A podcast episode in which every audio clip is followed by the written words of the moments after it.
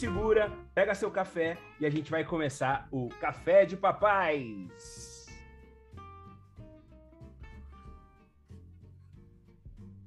Caralho, perdi aqui o negócio. Cadê, velho? Aqui.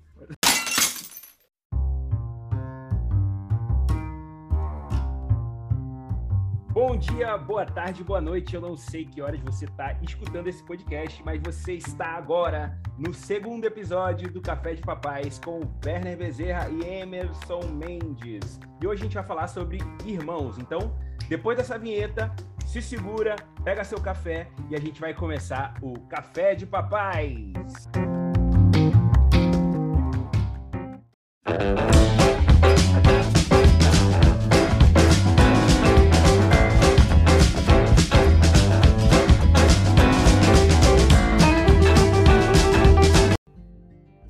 muito bem-vindos. Hoje aqui Werner Bezerra falando no segundo episódio de Café de Papais e eu tô aqui com meu amigo, com meu irmão, com meu é, Batman, porque eu sou o Robin dessa, dessa parada, com o grande Emerson Mendes, o papai de Maria, arroba papai de Maria. Emerson Mendes, a palavra é sua para a gente começar hoje a falar de irmãos. Eu vou deixar você começar, porque da, da live que a gente fez no, no Instagram, você trouxe os conceitos que eu fiquei anotando, e, e quando eu fui revisar, eu trouxe, eu anotei mais conceitos. Eu falei, cara, ó, hoje você tem que falar daquele negócio. Então não perde o episódio de hoje, fica até o final com a gente, porque vai ter muita coisa legal aqui, coisas que talvez você não tenha visto em lugar nenhum.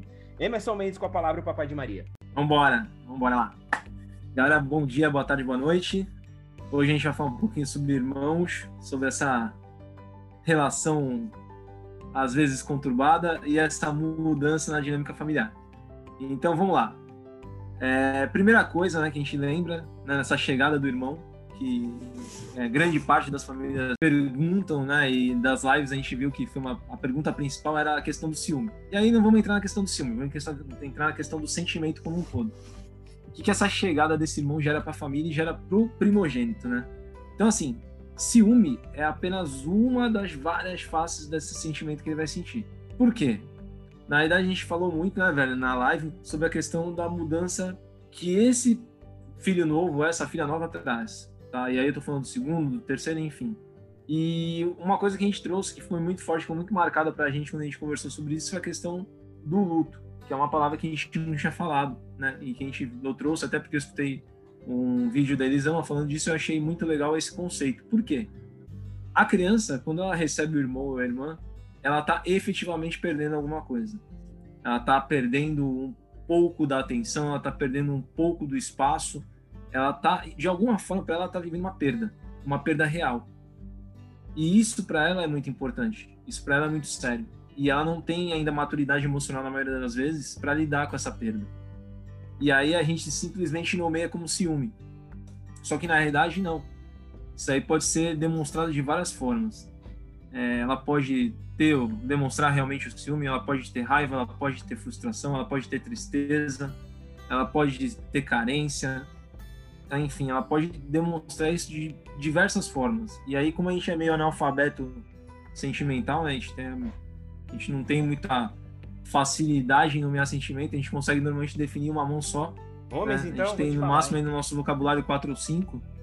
É, a gente tem uma dificuldade maior ainda, né? Então a gente é, é difícil para a gente e como é difícil para a gente reconhecer em nós mesmos, que dirá reconhecer no outro. Então a gente vai lá e taxa aquele sentimento de uma forma simples. Ah, não, é ciúme. E o pior, né? O que acontece? Quando a gente taxa de ciúme, a gente normalmente a gente tende a minimizar ou não querer ver aquele sentimento. E aí é um outro problema que a gente já traz já de, de criação, de é, de sociedade, uma coisa histórica, né? A gente tem dificuldade ou a gente tende a não aceitar o sentimento ruim. A gente prefere fingir ou achar que ele não existe. E a gente não cuida. Que aí não é visto, não é cuidado, né? Isso aí já existe, já a frase já, já define muito bem isso que acontece. E quando a gente não faz, quando a gente faz isso, na verdade, né, a gente negligencia esse sentimento, a tendência é só ele piorar. E aí o que a gente conversou muito, e aí vai tá que não vai me deixar de mentir, né? É que assim, o principal é a gente acolher esse sentimento, galera. é, a gente saber que ele existe. O processo, é, quem já leu um pouco, sabe um pouco, já vivenciou um luto, sabe que é um processo que ele tem começo, meio e fim, como qualquer outro processo na vida. E aí, assim, vai muito do nosso papel é, fazer com que ele dure mais ou menos. Óbvio que cada um tem seu tempo, mas eu acho que muito do que a gente pode fazer também vai ajudar nesse tempo. E aí acolher no sentido de realmente entender aquela perda. Cara, a criança tinha 100% da tua atenção. Que tenha reduzido 20, 30, reduziu, ela perdeu. Não importa, não interessa. Ela não tem maturidade ainda para entender isso. Para ela é uma perda. É que nem quando a gente fala da birra, né? Assim, a birra, ah, não, a birra, a criança tá fazendo birra. Cara, a birra nada mais é que um sentimento que ela explodiu nela e que ela não sabe como demonstrar. Ela não tem maturidade ainda para lidar com isso. E é um sentimento que é muito forte. É uma, é uma, é uma criança nova, é um ser novo que tá chegando, que tá mudando toda uma dinâmica dentro daquela casa. Hum. Veio pra, sabe, bagunçar geral. E ela não sabe lidar com isso. Sim. Paulada, ó, paulada já de começo, né, galera? Paulada de começo. esse, esse era, inclusive, um dos conceitos que eu falei assim, Emerson, não pode faltar isso, tá? Não pode parar, não pode deixar de falar disso. E ele já entregou essa paulada já no começo. É, e é justamente isso, né? Quando, quando você fala é, do acolhimento, né? Do que a gente deve fazer, é o seguinte: toda vez que a gente ignora isso, a gente ignora essas coisas que estão trazendo para nossa consciência, a gente ignora, a gente sofre mais.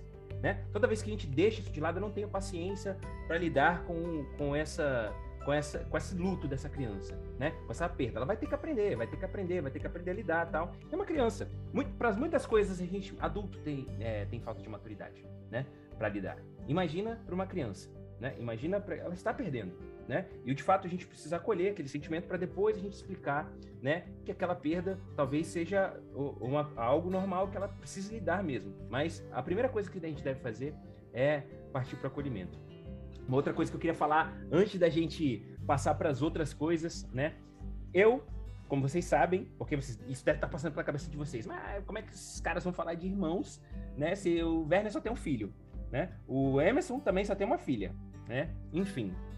É o seguinte, primeira coisa, se você, papai, mas... mamãe, é, papai, primeira coisa, você é papai e mamãe que acha que a gente, ó, vocês não são legítimos para falar de irmãos, porque eu tenho aqui cinco crianças, seis crianças, e olha, eu honro demais isso daí para você, porque você para mim tá mais perto do céu, porque ter filhos é ato de fé, e eu sempre, eu sempre friso isso daqui. Então você tá mais perto do céu, cara. Olha, maravilha, maravilhoso. A gente tá aqui para trazer um, um pouco de ferramenta, né? E se você acha que, pô, não, vocês não são legítimos para dizer, você pode desligar o podcast, pode ir, cara. Tá, a, a, vida é livre, entendeu? Tá tudo certo, tá tudo certo. Eu vou continuar amando você. E se você precisar da gente, a gente vai estar tá por aqui, tá? Mas eu fui irmão né? Emerson também foi irmão, e a gente traz um pouco dessas vivências quando a gente lembra disso, né?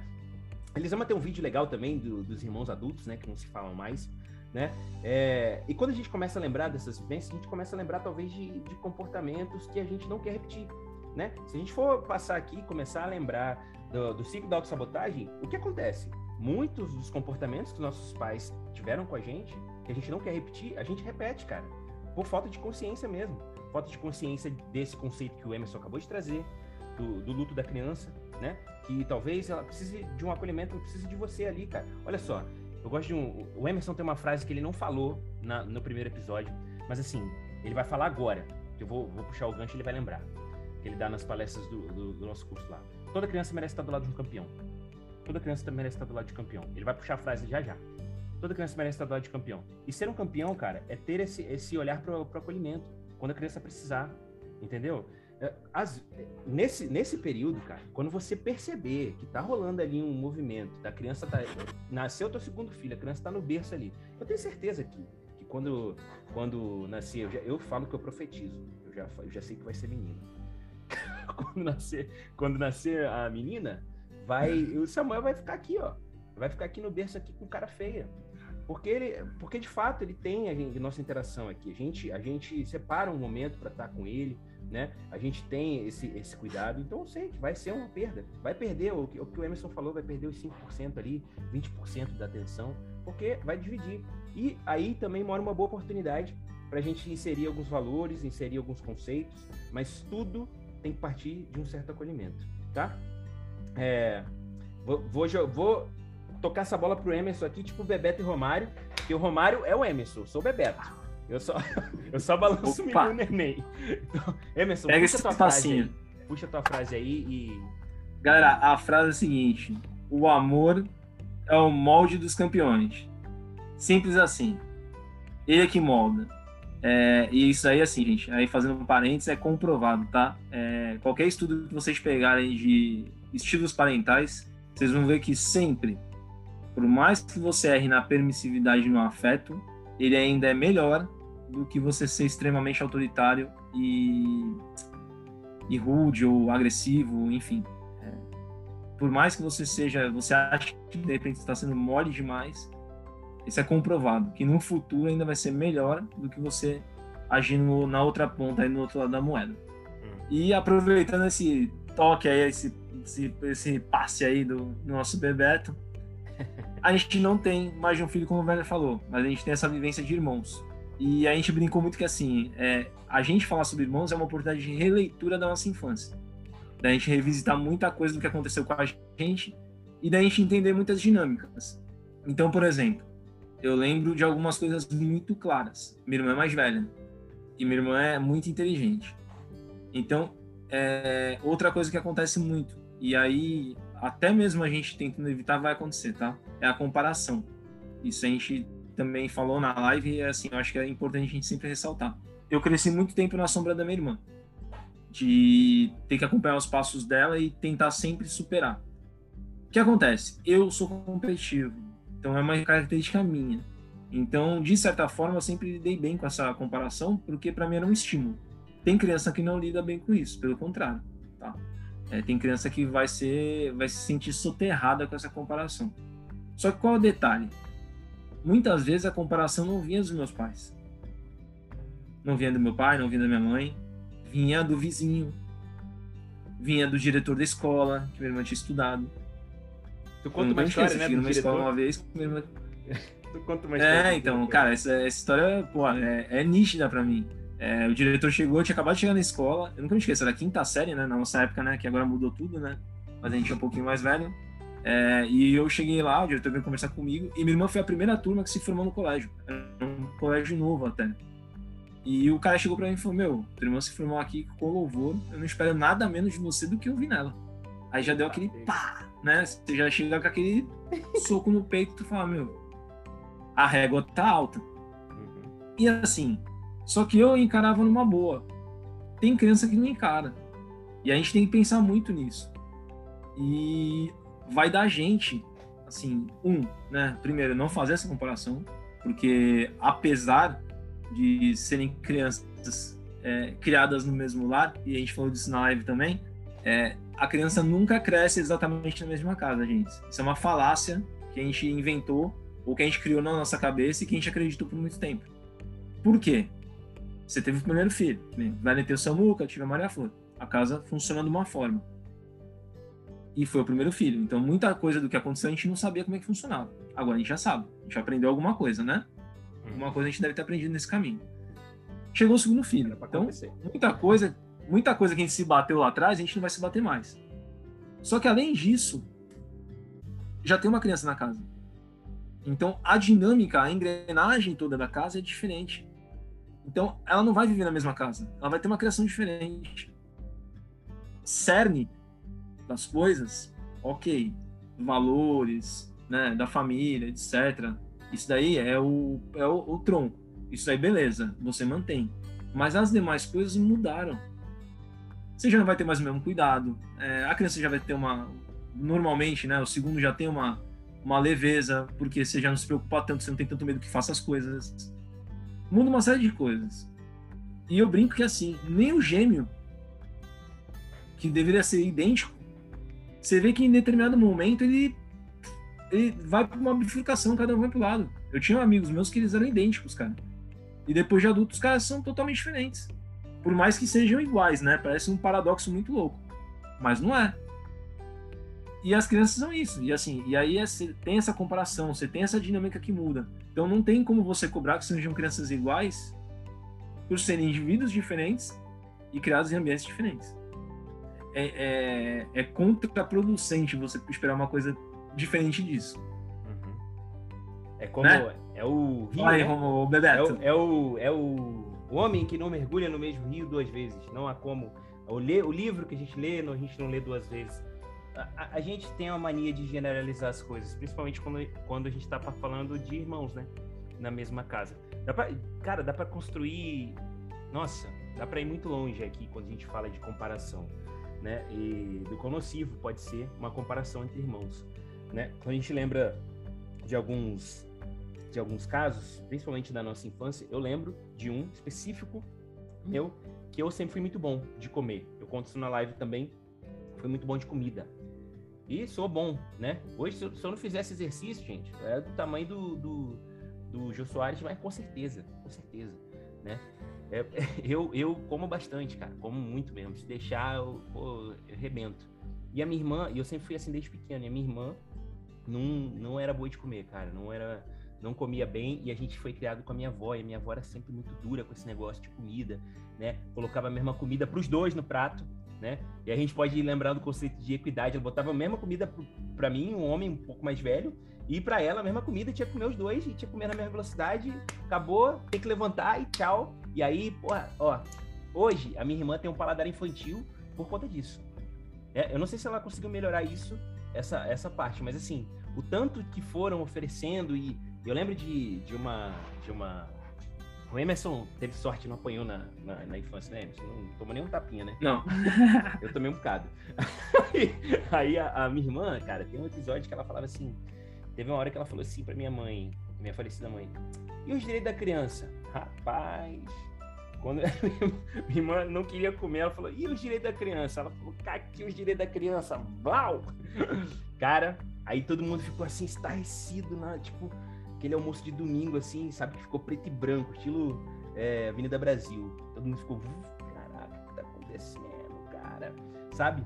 Por conta de uma comparação e uma pressão que os terceiros estavam colocando, e a minha mãe também, né? Ficando pressionada com aquilo, porque não tá comendo, porque não sei o quê, porque a culpa é minha, e bababá. Né? E a criança, no meio disso tudo, nesse redamoinho de coisas, né? E a minha irmã até hoje tem um paladar infantil por conta disso. Essa é uma das comparações que eu posso trazer aqui. Minha irmã também não era muito boa de, de na, quando a gente entrou no colégio militar, tirava notas ruins. Ela, ela chegou a reprovar uma ficar de exame, né? E eu passar. Aí pronto. É porque Verne, Verne conseguiu. Você aí, aí ó, exame. Por que que não faz igual a Verne, sabe? E aí a gente não consegue é, respeitar ali a individualidade, talvez observar, né? Que que as crianças são diferentes, que elas têm demandas diferentes, necessidades diferentes para serem atendidas ali, né? E é um trabalho muito de observação mesmo. Tem o, o eu falei do conceito de equidade, é, eu gosto de trazer essa, tem uma, tem um memezinho que é o professor chega, vocês devem procurar na internet, vai ter. Tem um professor, ele fala assim, tem o um macaco lá, tem o elefante, tem, é, sei lá, o tigre e tem o pato. Aí ele fala o seguinte, ó. É, a prova de hoje é quem é o primeiro a subir lá no topo da árvore. Aí o elefante fala, pô, fudeu. Né? Quem subir no topo da árvore tira 10. E aí, né, o macaco com certeza vai ser o primeiro a subir, vai subir rapidão. O tigre até pode subir com certa dificuldade, mas e o pato e o elefante? Como é que faz com o pato e o elefante? Como é que é essa prova aí para os quatro? Entendeu? O conceito de equidade ali não está sendo respeitado, né? É quando a gente olhar para todo mundo e ver as potencialidades que a gente pode tirar de todo mundo, né? É, e, e, putz, isso é difícil pra caramba, né? Exige muito de sabedoria dos pais. Tem uma pergunta, até que eu gosto muito do Pondé, apesar de muita gente não gostar dele, eu gosto da filosofia dele, acho que é um cara que, que tem muito conhecimento. Não é um cara que eu beberia cerveja com ele, não. Cerveja não, porque eu não bebo, mas beberia, tomaria uma água tônica, tipo, entendeu? Eu, Emerson, tamo aí em Santos, chamar o Pondé pra tomar com nós. Não, sabe? Porque é o chato, cara chato, mas, mas tem muito conhecimento. E ele fez um, um podcast agora do Dia dos Pais. Escutem o podcast, bem provocativo, bem polêmico. E ele fala por que, que as pessoas não estão tendo mais filhos. Por que, que os, as pessoas. Mas entre outros fatores, entre vários fatores que a gente pode construir aqui, e não é esse o objetivo desse podcast, é, eu diria que falta ferramenta mesmo.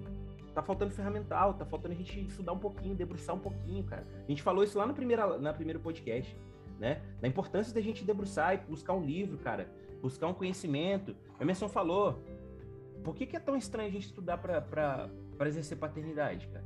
Por que, que, é tão esquisito? Entre outras coisas que ele falou, e foi uma pergunta que me trouxe. Eu falei, realmente, a gente está tendo menos filhos mesmo, né? Uma conta de dinheiro, vai ter um monte de coisa, vai ter, vai ter vários fatores aí, mas um deles é, filho ter, é ter filhos e criar filhos num mundo como esse, né? Muito rápido, dinâmico, é um desafio, cara. É o seguinte, que luta que você quer, que você quer, quer estar tá ali? Qual, qual que você quer lutar? Eu quero essa, entendeu? Para mim é isso aqui, é meu dever, vambora, né? Fui eu que fiz, não foi? eu que trouxe... Cara, eu vou aproveitar esse gancho. Né? Vamos lá. eu vou aproveitar esse gancho. Assim, me lembrou uma coisa muito. Esse, esse, assunto foi bom. Porque assim, galera, normalmente é, a chegada do irmão é precedida num desejo dos pais, né? De ter um segundo filho. E, cara, eu já vi muita gente se perguntando, e eu já vi muito educador parental respondendo. É, e acho que a pergunta de um milhão é: por que você quer ter mais um filho? Porque o que o Werner falou, cara, tem um, uma profundidade, apesar de ser polêmica, é um negócio muito louco. Porque assim, é, você, as pessoas julgam que você não querer ter filho é um ato egoísta. Quando você não quer. E aí eu tava lendo até, inclusive, antes da gravação hoje, eu tava lendo um pouquinho, tava vendo o Instagram, e aí passei, eu, eu sigo a Vera Iaconelli, gosto muito dela. E ela fala ela estava falando justamente disso, né? Que assim, você, a, a, sociedade julga que é egoísta você não ter filho, sendo que o ato de ter filhos é uma das atitudes mais narcisistas, narcisistas que nós temos. Porque os filhos é normalmente é, alimentam é, é, nosso repete, repete, repete, repete, repete. Vou repetir. Então, assim, a sociedade julga que não ter filhos é uma atitude egoísta, sendo que é, o ato de ter filhos é uma das atitudes mais narcisistas que nós temos. Caraca. Porque o que acontece? Nessa concepção, o filho ele alimenta nosso ego.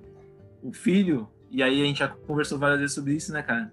É, muita gente tem o filho e o filho acaba sendo a extensão daquilo que a pessoa não realizou.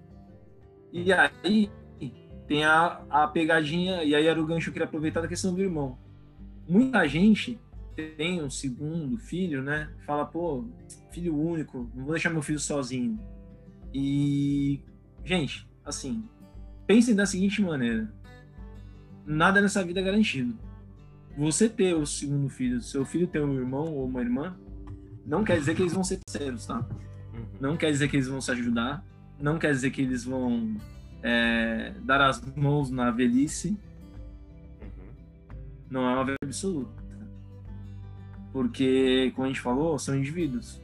Pode ser que em dado momento da vida é, essa conexão por alguma, é, sei lá, uma discussão política, uma discussão de gênero, uma divergência nesse, de coisas assim mais importantes, né? E aí eu tô falando de valores que eles podem mudar ao longo da vida. Isso é simplesmente ter uma ruptura. Então, se você faz isso, se você pensa em ter outro filho com essa esperança ou com esse desejo, isso é um desejo seu, só seu. Então, assim, é, é uma coisa assim, porque às vezes eu penso também, a gente e o já conversou muito sobre isso, e eu também já pensei várias vezes em ter mais um, mas quando eu vi essa pergunta várias vezes se repetindo, eu confesso que eu não sei a resposta certa. Quer dizer, eu não sei nem se tem, mas é uma pergunta que a gente tem que se fazer. Por quê? E aí eu acho que vale a pergunta também do por que ter filhos. Que é uma baita responsabilidade. E muita gente, de repente, não quer ter. Cara, tá tudo bem. Eu acho mais válido a pessoa ter a hombridade de falar que não quer, e de repente porque acha que realmente não vai dar conta ou não, não quer dar conta, do que ter para atender um desejo do coletivo, da sociedade, né? Uma convenção que você tem que ter filha, né? Que principalmente pesa em cima da mulher, né? A mulher principalmente é, é esmagada por essa essa pressão de ter que ser mãe. Isso é um absurdo. Mas de repente não, o cara não foi feito para ser pai. Ou a mulher não quer ser mãe e tá tudo bem, gente. A sociedade continua. A pessoa tem individualidade dela, é um direito dela. Uhum. Acho que a gente tem que respeitar. Sim. Valeu pelo gancho, Bebeto.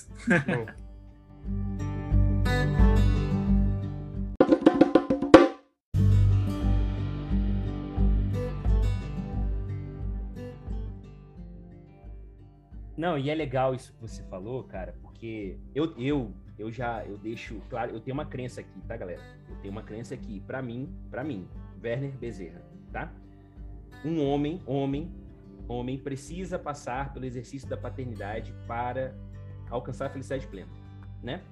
Não estou dizendo que você não vai ser feliz se você não for pai, tá? Você vai ser feliz, mas felicidade plena, que eu acho que poucas, pouquíssimas pessoas vão alcançar, talvez eu nem alcance sendo pai, né? É, eu acredito que precisa, porque a, a, eu, eu, cresço muito, eu acho que a gente cresce muito quando tem um filho, né? Quando se coloca no exercício. E não é quando tem um filho, quando tem um, coloca o exercício da paternidade mesmo. Mas eu concordo, assim, número, gênero e grau, quando você fala, cara, é muito mais bonito eu dizer que porque você não precisa concordar com a minha crença, você não precisa concordar com a crença do Emerson, não precisa concordar com crença nenhuma, né? A, a, a, vida segue aqui. Essa é a minha crença. Eu acredito, né? Pelo que eu vejo nas rodas de conversa que eu participei, né? Gatilho de transformação, inclusive dos homens. Acho que é o segundo maior gatilho de transformação dos homens é a paternidade. Quando o homem tem um filho, a cabeça dele dá uma voo girada.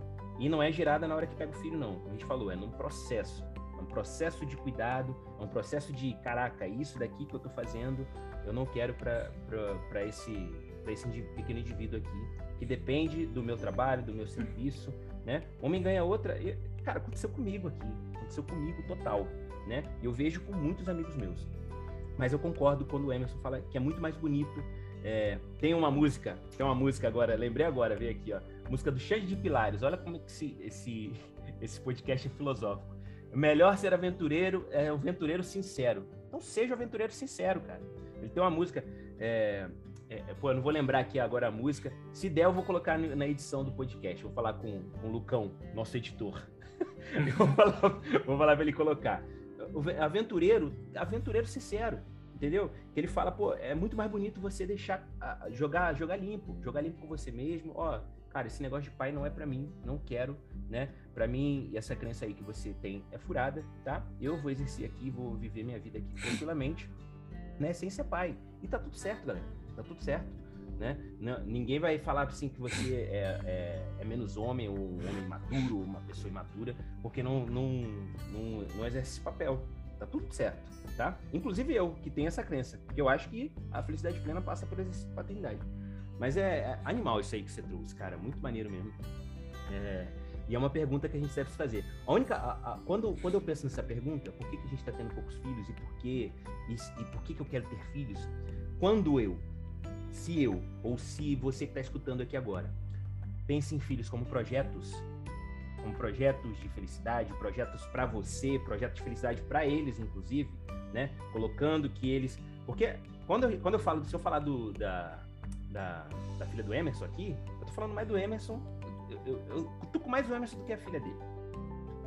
Se o Emerson falar do Samuel, ele cutuca muito mais o Werner, cutuca muito mais a Mariane do que o Samuel. Samuel mesmo. Mas quando ele cutuca, é, falar esse garoto aí, né? Fala alto. Vai falar alto o Samuel, né? É, grita, mas faz bagunça, faz pirra na loja. Olha como que é. Tá cutucando muito mais os pais, né? O que estão fazendo de errado? Tem alguém fazendo alguma coisa errada aí. Tem alguém fazendo. Tem, tem alguém errando nessa educação dessa criança. Então, é, quando a gente leva os filhos como projetos, né, como, quando a gente pensa em ter filhos, né, vou ter mais um filho aqui, que vou ter o, meu filho, uma vai ser médica. É, quando eu, falo profetizo, quero que seja uma menina para que eu tenha um casal, né? Talvez, será que, tipo, se colocar, pensar, será que isso é um projeto de, de sonho americano, sonho brasileiro do Werner? Tipo, ter um casal, um cachorro, é, igual aquela música, cachorro, dois, dois. Eu não sei essa música do. Eu tô ruim de música hoje, mas é. Como é que é a música do sertanejo? Mas é. É, é, é aquela cena da família Doriana, né? Vamos falar assim, né? isso, né? Entendeu? Será que eu tô com isso? Né? Lembra a propaganda? Tinha aquela é... cena da família Doriana? Exatamente. Porque a felicidade é o quê? Se a expectativa e, e, e, a realidade, né? Enfim, eu sei que não vai dar, entendeu? Se, e se tiver, se tiver que ser projeto, talvez é, seja melhor refletir um pouco e parar, né? Não, não, é, preciso realmente entender aqui por que, que eu quero ter filhos, né? É, é um serviço, é uma missão, é, quero me colocar aqui para amadurecer e crescer junto com, essa, com esse indivíduo que está sob minha responsabilidade, eu quero ser margem desse indivíduo, eu quero pagar esse preço, né? Não para alcançar um fim, mas para viver esse processo, né? Porque a gente está tá sempre querendo alcançar um fim, querendo alcançar um fim. Quer dizer que se o seu filho não alcançar os projetos que você fez para ele, tipo, não valeu de nada aquela convivência. Porque se ele não formou em medicina, direito, seja lá o que for, não foi empreendedor, CIFO que você pensou para ele, uhum. não valeu de nada, entendeu? É, essa, essa é uma pergunta, tá vendo? Como é, o Pondé é um cara chato, só que é, ele deixa uma pergunta que, a, que talvez a gente precise entrar em reflexão mesmo, né? É, enfim, joguei a bomba aí e é com você. Não tem resposta não, porque filho não tem manual. Não, não tem, não tem manual. Mas acho assim, também não vamos. Assim, galera, tem o lado. A gente trouxe a reflexão antes da gente pensar o porquê. Mas tem todo o aspecto positivo também, tá? É, a gente conversou também, quando a gente fez a live também sobre isso. O que acontece? É, e aí vai muito do nosso olhar para essa questão dos irmãos. É, quando você tem dois filhos, é, a gente falou isso bastante, a gente conversou sobre isso bastante, eu pensei muito sobre isso depois. É a primeira relação fraternal que eles vão viver na vida deles, tá?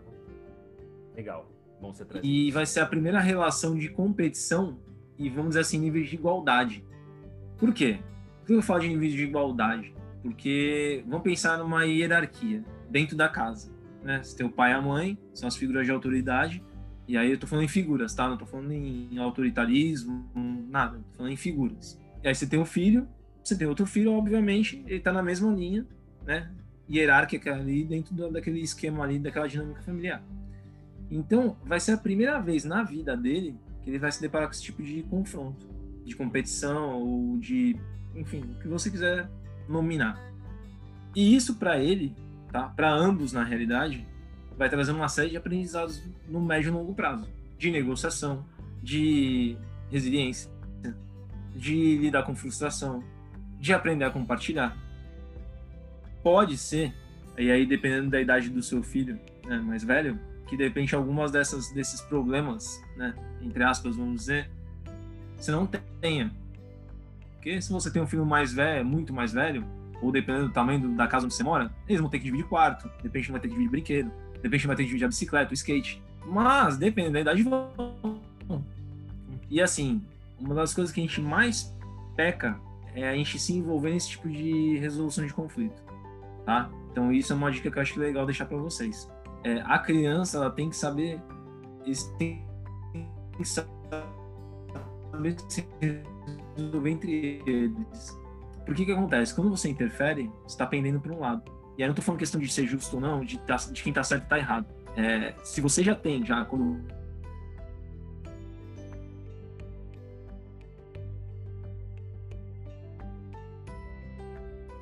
baque, você gera um sentimento muito mais novo tá? É, e assim, eu falo, e mais uma vez, né? Eu posso não ter dois filhos, mas eu vivi isso.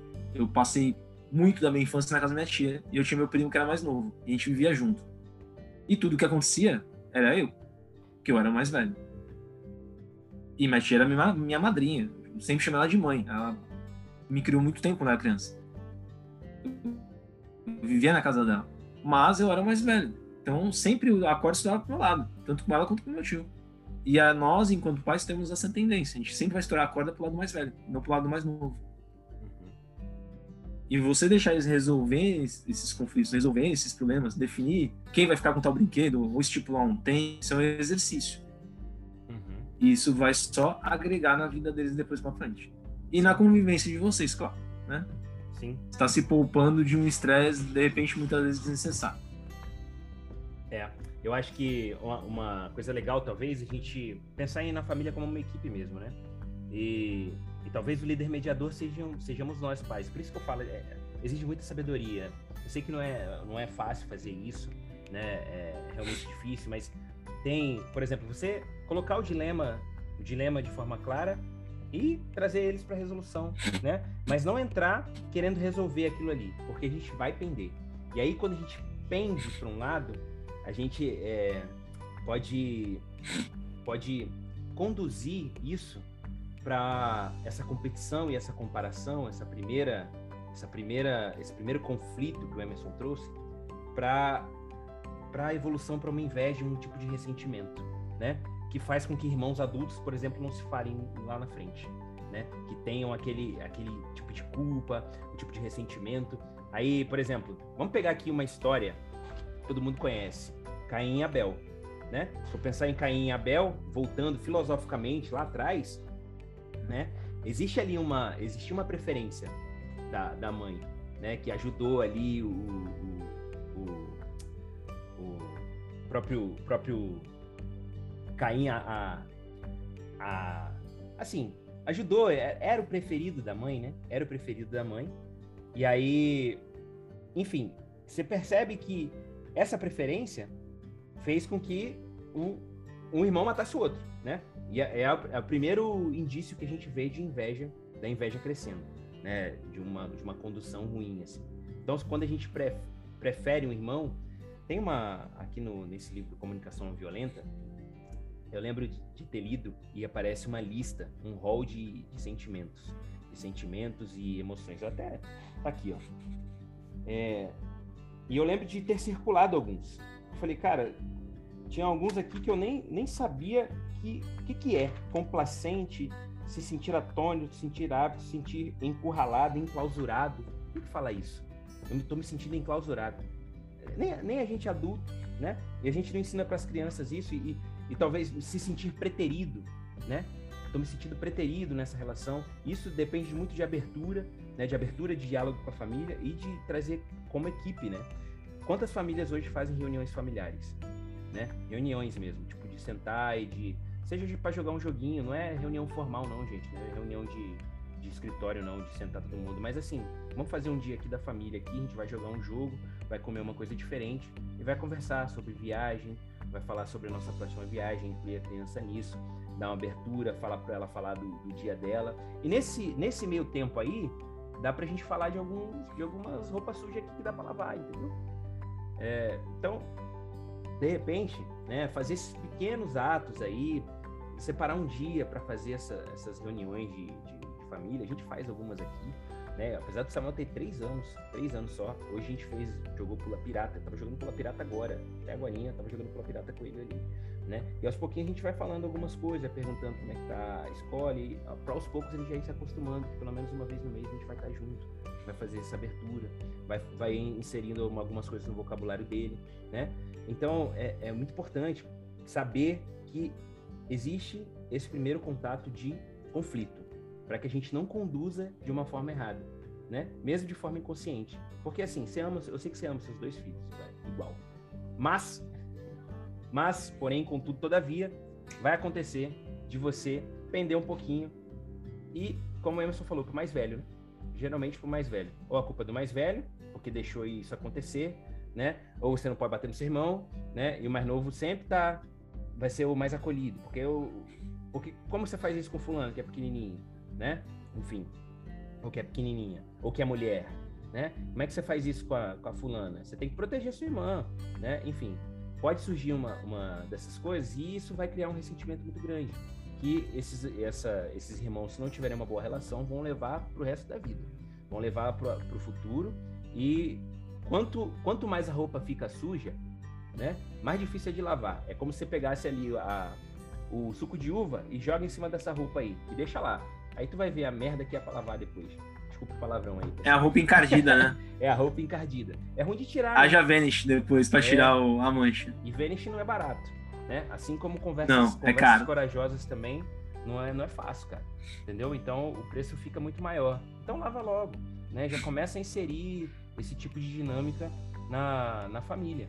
É, eu acho que funciona, eu acho que a gente pode começar com um pequeno passo para que no futuro a gente tenha é, relações melhores. É o que o Emerson falou nos primeiros episódios lá. Sempre pensar no futuro. Né?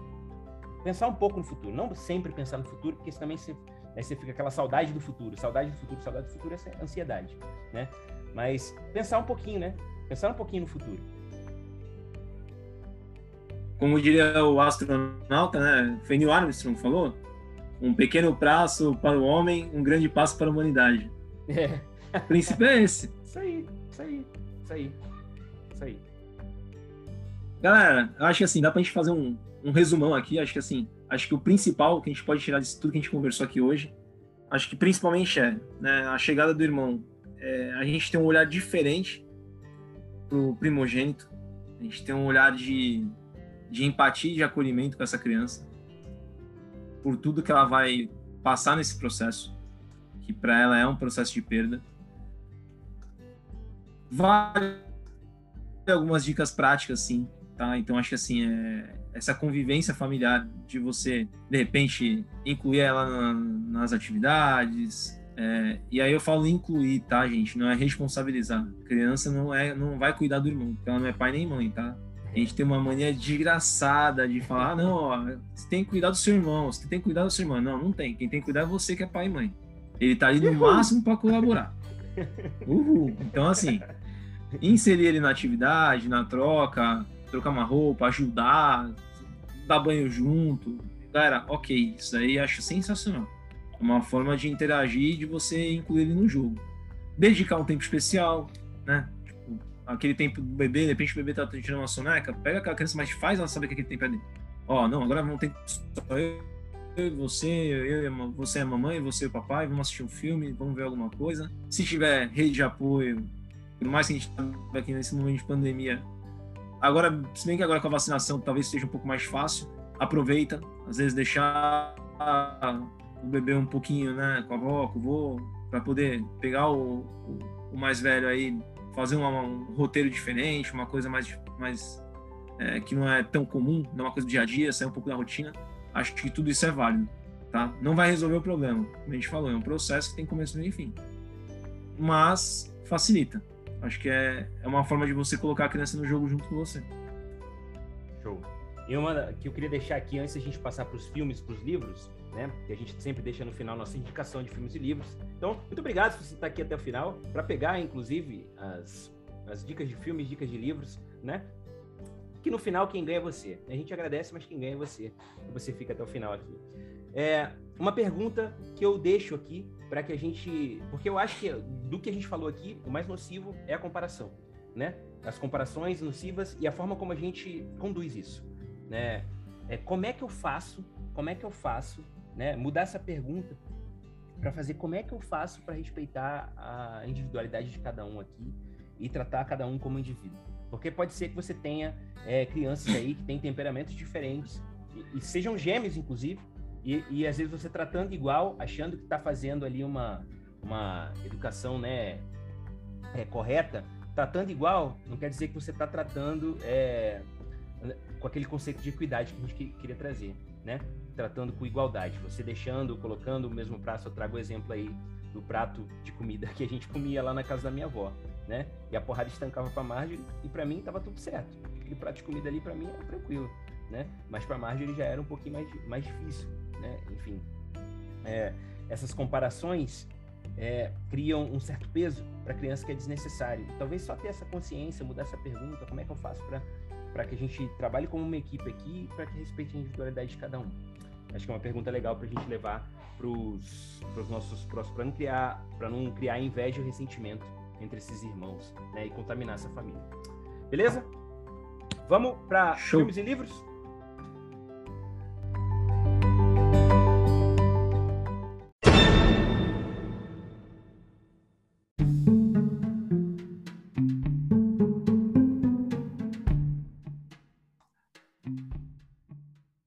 Agora vamos para dicas de livros e filmes, que é o nosso finalzinho, né? E no final tem uma surpresa para você. Então fica até o final. Emerson, dou a palavra para você, o nosso Don Quixote e eu sempre vou fazer essa, essa esse par aí, Don Quixote e o Sancho Panza. Boa. Essa dupla é top. Vamos lá. Com Don Quixote e Emerson Mendes, sua dica de livro. Cara, livro hoje, eu vou ficar, até porque a gente estava discutindo a questão do, dessa né, paridade das crianças, né, da comparação. É, e aí você já falou de comunicação não violenta, e eu vou ficar com a educação não violenta da Elisama Santos. Eu estou relendo, é, eu acho que é válido. Elas, e assim, é legal porque tem muitos cases. Então, na verdade, não é um livro só de teoria, né? Ele é um livro que tem muitos casos reais, né, de famílias que ela realmente atendeu tem muitos casos de crianças que têm irmãos ali, então acho que vale a pena. É uma leitura que agrega bastante, traz muito conceito legal e é leve também, tá? Assim como as primeiras que a gente indicou. Acho que é uma leitura mais agradável, não é um livro extenso, não é um livro grosso. Acho que é um livro que dá pra galera, pra iniciar aí, dá pra ir tranquilo. Uhum. Show. Muito bom isso aí. Minha educação de, de, Minha educação. Minha educação não é violenta de livros é foda. Minha, minha indicação de livros. minha indicação de livro é Comunicação Não Violenta, do Marshall Rosenberg. Para quem tá no YouTube aqui, ó. É esse livrinho aqui. Ele não é, não fala é, de irmãos diretamente, né? Ele tem alguns cases aqui, mas é, trazendo algumas conversas, algumas simulações de conversas entre, entre. Tem uma aqui que eu gosto muito entre um pai e um filho adolescente. Não sei se tu já leu esse livro, o Emerson. Já. Mas tem aqui. É muito tem, bom. Pô, tem uma aqui que eu até circulei. Eu falei, caraca, quando chegar a hora é, é isso daqui que eu vou modelar. Mas ele é um livro que ajuda, por exemplo, nos conflitos nessa condução, né? Da comparação, você entender as necessidades, como quando que a, as pessoas em geral, mas trazendo para a educação de filhos aqui, as necessidades não atendidas podem mostrar um pouco do que teu filho está sentindo ali em relação aos irmãos. Então, pode ser um livro que ajuda bastante a resolver alguns conflitos, né? Que podem surgir nessa relação de irmãos. E, e, assim, enquanto se você tem um filho só, enquanto ele não vem, vai treinando com as pessoas, sabe? Vai treinando com a família mesmo, vai treinando, vai treinando essa, esse tipo de comunicação com, com a sociedade em geral, com tua comunidade, tá? Vai funcionar bastante. E quando, quando as crianças chegarem, vai, você já vai estar, tá, entendeu? Pronto para exercer essa, esse tipo de comunicação, porque é um desafio muito grande colocar isso daqui em prática tá? Exige uma certa calma interior para colocar todos esses, esses aspectos aí. Exige bastante evolução interna mesmo, olhar para dentro, mergulhar, para conseguir colocar isso em prática. Mas é, de fato, uma, uma técnica de relacionamento pessoal e profissional, inclusive, que é muito boa. Né? E acima de tudo, o exercício de escuta, né? Sim, sim, demais, demais. O diálogo começa aí. Eu acho que a gente conseguir, para que o diálogo não passe, não fique só na página 2, que ele consiga avançar, esse livro aqui para mim é essencial. E, e tem aquele azulzinho também, do Dale Carnegie. Mas esse daqui, assim, pensando em educação de filhos, pô, em família, né, em, em diálogo com a família, acho que isso aqui é bem legal. E vamos para a indicação de filme? Posso começar então? Pode começar, bora. Beleza. Meus filmes. Meus filmes não têm assim uma relação de irmãos, de fato, mas são filmes que eu vou explicar, vou trazer o propósito de cada um. Mitchell, a família Mitchell é a Revolta das Máquinas. É um desenho, velho. Isso. Família Mitchell é Revolta das Máquinas. Por que eu gosto desse filme aí? Porque a gente falou aqui de um negócio de reconhecer a individualidade de cada um. E tem uma um, a relação do pai e da criança, da filha adolescente, mostra um pouco do, da inconsciência do pai em relação à individualidade daquela filha e o cenário que ela está inscrita, né? É, e depois que ele reconhece, o filme vai, o filme é bem divertido, dá para assistir com a família inteira, mas para gente, para pais que estão estudando, enfim, que tem, que vão ter esse olhar, eu queria que vocês olhassem para essa relação. Talvez a gente se enxergue, né? A gente se enxergue, talvez é, vendo que, putz, como é que eu faço para entrar na perspectiva desse, desse, desse garoto, dessa criança, da, de outro indivíduo, né? Eu acho que é um exercício legal. Só por conta dessa relação, eu já indico esse filme. Mas o filme é muito bom, muito legal. Outro filme é Anjo Malvado, do Macaulay Culkin. Por que, que eu tô trazendo esse filme? Eles nem são irmãos. Desenterrou, hein, velho? Eles são primos. É porque, cara, eu, eu tive uma, uma, uma experiência com esse filme. A minha mãe, assistindo esse filme, ela falou assim: ela falava do Eli Wood, que era a coisa mais linda do mundo, que era lindo, que não sei o quê, que garoto era lindo. E eu escutando tudo aquilo, cara, eu fui ficando, eu, eu senti como se fosse, se o garoto, se a minha mãe amasse mais aquele garoto do que, do que eu, entendeu? Tipo, e foi como se fosse ele fosse, se eu tivesse um irmão e tivesse acontecido aquilo, talvez fosse o, o ressentimento que eu ia levar pro resto da vida, porque eu não sei se eu teria abertura para falar. E aí minha mãe percebeu, minha mãe percebeu que eu fiquei irritado porque eu não falei para ela, mas eu fiquei emburrado e ela, o que está acontecendo? O que está acontecendo? Aí ela começou a ligar os pontos e conversou comigo. Mas assim, talvez a gente esteja fazendo essa essa preferência por irmãos, né? É, e, e, não perceba, sabe? E, enfim, é, esse, eu só trouxe esse filme por causa disso. É um filme bom também, tá? E o último filme que tem mais a ver com irmãos é Árvore da Vida. Árvore da Vida do Brad Pitt, Champagne. É, já assistiu, Emerson? Abre da Vida? Muito bom, cara. Abre da Vida, porra, é sensacional. Assim, ele tem muita simbologia, né? Muita simbologia mesmo. E mostra um pouco da, de como de como uma relação entre o pai e o filho, né? E aquela aquela coisa da mãe também preferindo preferindo alguns irmãos, né? E como é que aquilo cresce dentro de um indivíduo que que cresce com aquela culpa e com aquele ressentimento, né? Enfim, eu não vou dar spoiler aqui, eu quero que vocês assistam o filme e, e tragam um pouco. E vão no nosso Instagram, né? No Instagram do Emerson, no Instagram do, do Werner aí, do, do meu, do Werner. O meu, do Iron Dead, para a gente comentar depois, né? Talvez aí a gente faça, faça alguns comentários lá, enfim. Eu quero que vocês assistam, eu não vou contar aqui o que que, o que que eu penso do filme, as simbologias que eu penso, né? Porque cada um tem uma interpretação diante das crenças religiosas que tem, né? Enfim, mas é um filme incrível, muito bom, tem uma fotografia excelente, né? E tem um elenco muito bom. Talvez seja um dos melhores papéis do, do Brad Pitt, né? E o Champagne é, dispensa comentários também, né? Enfim, é um filmaço, filmaço, filmaço, filmaço. É... incrível. Enfim, assistam, assistam o filme, tá? Esses são os meus três filmes de hoje né? O Anjo, Anjo, Anjo Malvado foi mais uma experiência minha, por isso que eu trouxe três.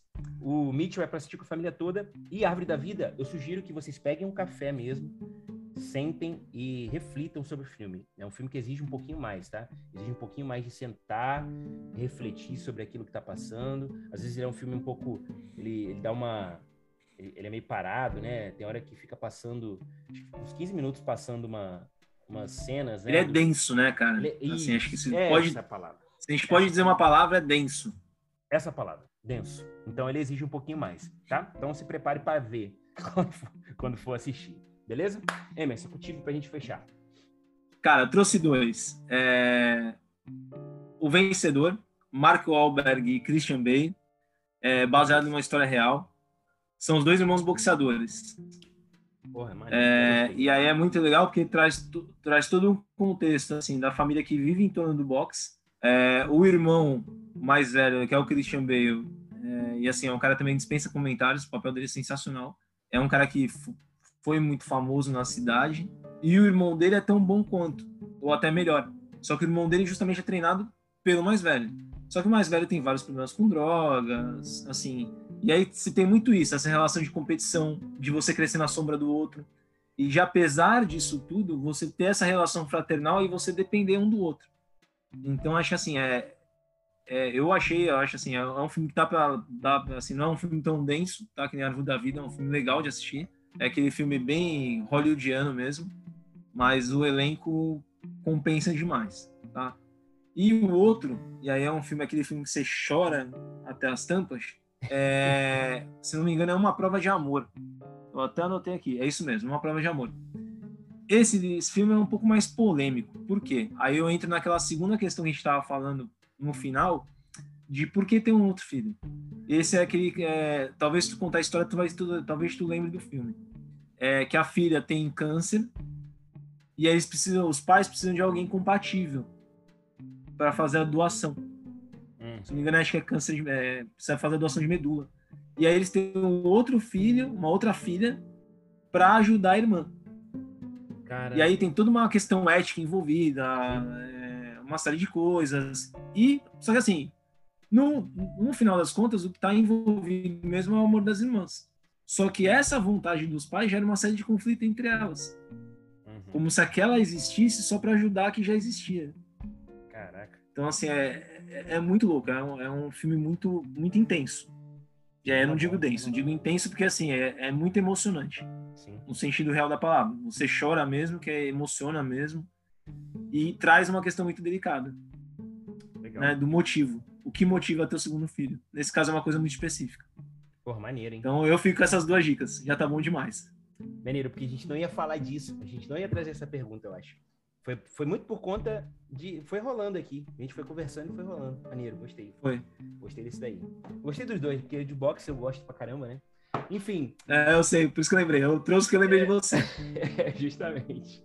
Olha só, esse foi o segundo episódio do Café de Papais. Eu espero que vocês tenham gostado. E agora, a surpresa do final. A gente vai deixar logo em seguida aqui um depoimento de um dos nossos ouvintes. A gente está no primeiro episódio só e a gente já teve um depoimento de algum dos ouvintes aqui. E se você quiser participar também, né, participar no finalzinho aqui do Café de Papais, mande pra gente no arroba papai de Maria ou no arroba werner.bezerra, né, que é o do Iron Dead. Manda seu depoimento, o que você achou do, do, do nosso podcast, nosso episódio, né? Comenta, critica, fala alguma coisa, fala com a gente, para a gente saber se a gente está no caminho certo, se a gente precisa melhorar alguma coisa, tragam sugestões. É muito legal ouvir o feedback de vocês. A nossa primeira já teve bastante feedback legal e é muito importante para a gente saber o que vocês estão achando, né? Se está agregando valor para vocês, se vale a pena escutar a gente aqui por pelo menos 45 minutos, tá? Se tá legal as edições, se tá legal o som para vocês, conversem com a gente, beleza? E participem aqui do Café de Papais. Espero que vocês tenham gostado. Deixa a palavra com o nosso. Hum, tá... ah, putz, dei tantas duplas, agora eu preciso de mais uma aqui. Meu Deus.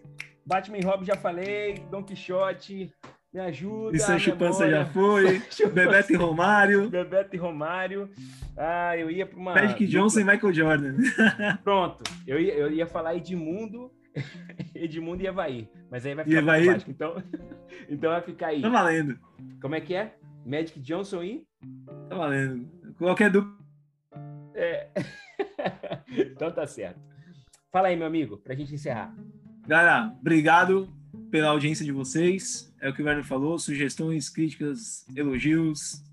Deixa lá nos nossos Instagrams. E nos vemos no próximo episódio, na próxima quinta-feira. Um beijo grande para vocês. E até a próxima semana. Seja o herói que seu filho acredita que você é. Tua frase, Emerson, pra gente encerrar. E o amor é o molde dos campeões. Show. Valeu, galera. Aquele abraço. Até quinta-feira que vem.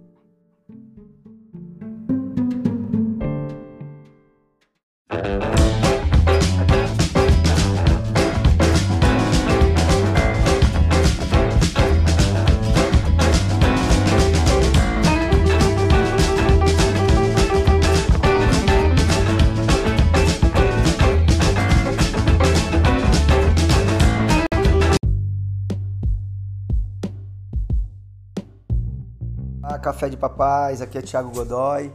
é difícil a gente encontrar até palavras para falar desses dois camaradas aí, Werner Bezerra e Emerson Mendes. É, cara, desde que eu comecei a acompanhar o Emerson nessa, nessa, nessa missão de paternidade, me chamou muita atenção e realmente eu, eu queria aprender e tentar realmente ser um, um pai é, bom para o meu filho, né? E eu comecei a acompanhar os meninos é, nas lives dele pelo Instagram e isso foi me chamando mais atenção, foi, fui, fui entendendo um pouco mais, é, fui pegando dicas com eles é, de livros e fui lendo e tentando me aprimorar, entender um pouquinho mais as crianças. Realmente foi algo que dominou meu corpo e a minha cabeça. É, sou grato a vocês. Continuem assim que só tende a crescer. Valeu, um abraço.